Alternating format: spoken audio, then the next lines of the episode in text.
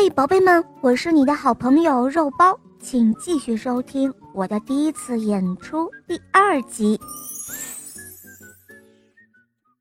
小花还会在小狗乔乔面前练习，乔乔昂起头，时不时冲着小花拉出的奇怪音符汪汪叫几声。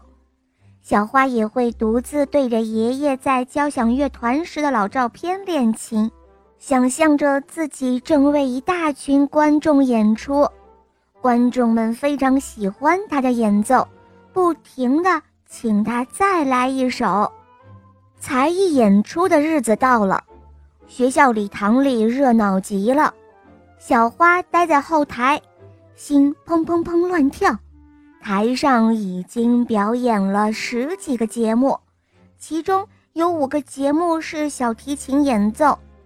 终于，小花听见主持人报出了自己的名字。小花夹起了小提琴，紧握着琴弓，走上了舞台。雷鸣般的掌声涌入她的耳中，时间好像突然变得好慢好慢。小花觉得一阵头晕目眩，她心里想：“贤志和广志哥哥说的对，我肯定会演砸的。”他恨不得自己能够变成一粒米，掉进地板缝里，消失不见。舞台上的聚光灯晃得他几乎什么都看不清，但当小花望向观众席，却好像透过望远镜似的，能够清楚地看到一些人的脸。他看见了全身在座位上的哥哥们，他看见了最好的朋友茉莉，冲他竖起了两根大拇指。他还看见了微笑的爸爸和妈妈。小花深吸了一口气，直到两颊都变得鼓鼓的，才呼出来。随着。他噗的呼出了这口气，他耳朵里雷鸣般的掌声终于停止了。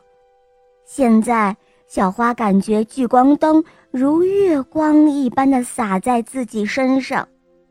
宁静中，眼前的观众似乎消失不见了。加油，小花，尽力就好。他想起了爷爷的话。爷爷一定也在为他加油。小花像生病时吞药片一样咽下所有紧张的情绪，轻声凑到麦克风前。他只要尽力就好。这是乌鸦妈妈呼唤小乌鸦的声音。说完，他把小提琴夹在下巴下。摆好琴弓，拉出了三个声色刺耳的声响。这是我邻居的猫儿晚上叫的声音。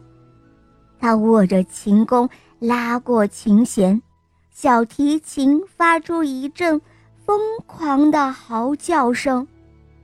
这是雨滴落在油纸伞上的声音。小花用手指拨动琴弦。咚咚咚，小提琴发出一阵轻盈的声响。小花练习过许多特别的声音，随着它的演奏，周围好像出现了嗡嗡叫的蜜蜂，哞哞叫的奶牛，吱吱叫的老鼠，呱呱叫的青蛙。终于，随着最后一个音符慢慢消失。小花把琴弓和小提琴握在手中，她对观众说：“好啦，我的小提琴演奏到此结束。”说完，她深深地鞠了一躬。晚饭后，闲置请小花再拉一次小提琴，把小花吓了一跳。呵，乌鸦的叫声真有趣，再拉一次吧。接着，广志也说：“还有那只疯猫的叫声太有趣了，再来一次吧。”于是，小花又表演了一次。看见爸爸妈妈和哥哥们被逗得哈哈大笑，他又开心地演奏了一遍自己练习过的其他声音。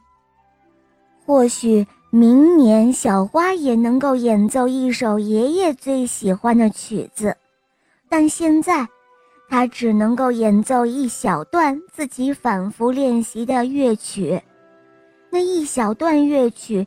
爷爷在萤火虫照亮的夜晚演奏过，被他珍藏在了记忆里。他想象着，一个个音符从他的小提琴里跳出来，飘出窗外，飘啊飘呀，飘过住着玉兔的明月，一直飘到爷爷耳中。爷爷听到他的演奏。一定会露出开心的笑容。好了，宝贝们，这个故事讲完了。小宝贝点播的故事好听吗？嗯，如果你也想点播故事，可以在公众号搜索“肉包来了”，在那里找到我来咨询我哟。好了，小宝贝，我们一起跟小朋友们说再见吧，好吗？小朋友们再见了。嗯，伙伴们，我们明天再见，拜拜。